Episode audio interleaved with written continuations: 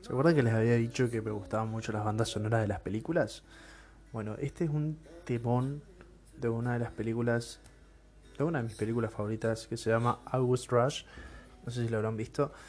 Si seguramente sí, porque también la traducción al español era como Escucha tu destino o algo así por el estilo. Que es muy recomendable. Pero que siempre cuando hacen la, en la traducción al español le ponen nombres medio raros. Pero bueno, no vamos a entrar en detalle de eso. Sino que bueno, justamente salió este, este tema que me encanta, que se llama This Time. Y es muy bonito. Pero también me acordé el otro día, mientras estaba haciendo zapping por mis redes, me encontré con el fragmento de una película que se llama Ángela. Es una película francesa. Eh, y es en blanco y negro.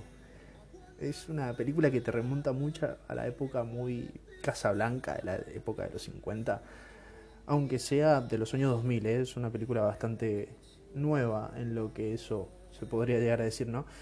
Y más o menos la película habla sobre un hombre que se está por suicidar y a último momento se encuentra con una mujer que le hace cambiar de parecer y comienzan con una amistad. Tranquilo, no te spoileé ni nada por el estilo, solamente te estoy poniendo en contexto y, y te genero la curiosidad para que la vayas a ver porque es muy buena esa película. Hay una parte en esta película en la que nos invita a reflexionar sobre el amor. Y eso es lo que vengo a hablar un poquito hoy, ¿no? Creo que todos en algún momento hemos dicho te amo, ¿no? A nuestros padres, a los abuelos que terminan siendo cómplices de los nietos o alguna pareja que aunque ahora te arrepentís, ¿no? Sabes muy en el fondo que la amaste. Aunque haya sido un amor joven e inexperto, con el tiempo nosotros nos vamos generando la, la experiencia, ¿no? Algo muy loco también es cuando le decimos te amo a nuestras mascotas. Yo, recuerdo que a, mi gata Minerva más de una vez se lo dije. Y creo que de todos los amores que pregoné, ese fue el más sincero y genuino. Ahí ya tenemos varios ejemplos de las veces que hemos dicho esa palabra.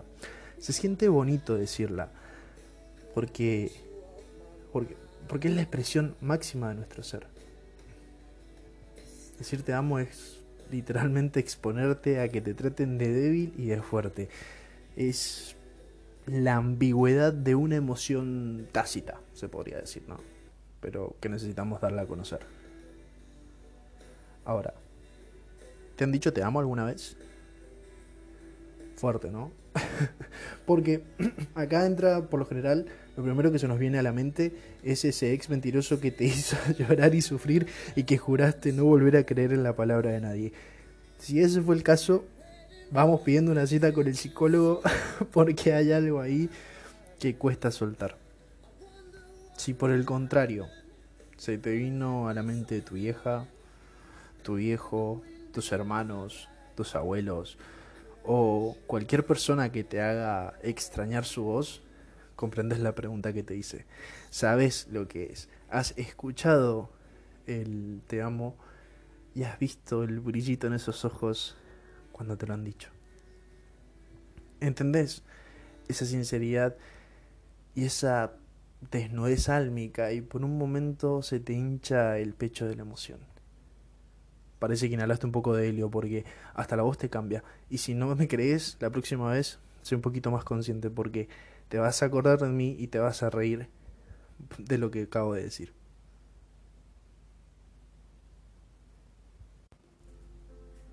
Entonces, repasando, ¿no? Ya tenemos ejemplos de las veces que le hemos dicho a alguien, te amo. También tenemos ejemplos de las veces que nos han dicho a nosotros, te amo. Y de ambas maneras se siente bien. Ahora, siendo honesto, ¿alguna vez te has dicho, te amo? O me amo, en este caso. Mm. Es normal que te hayas puesto serio, así que tranquilo, la idea es entender en qué momento nos decimos me amo. Si tengo que ser sincero, este último tiempo he comenzado a entender cómo amarme, qué es lo que me hace bien. Este último tiempo tuve el valor de mirarme al espejo y decir, fue loco, sos genial, te amo. Y sí, puede ser muy narcisista, pero intenta hacerlo.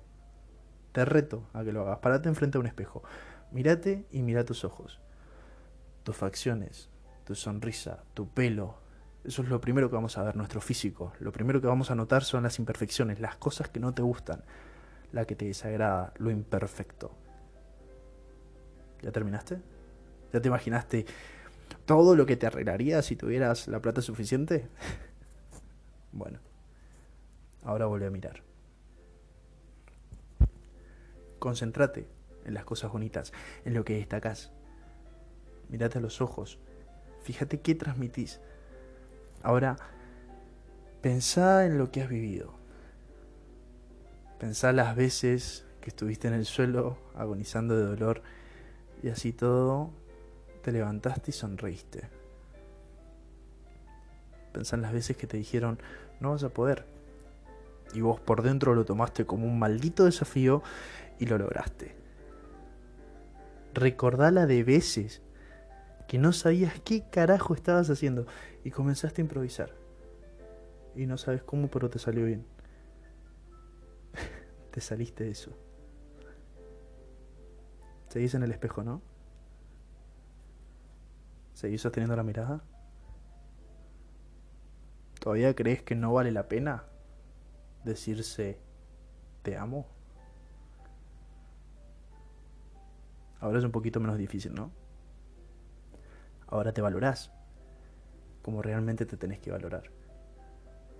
Ahora cuando te mires al espejo, no solo vas a ver tu físico, no solo vas a notar esas imperfecciones, sino que vas a ver una persona amándose con todo y ellas. Un famoso amor genuino.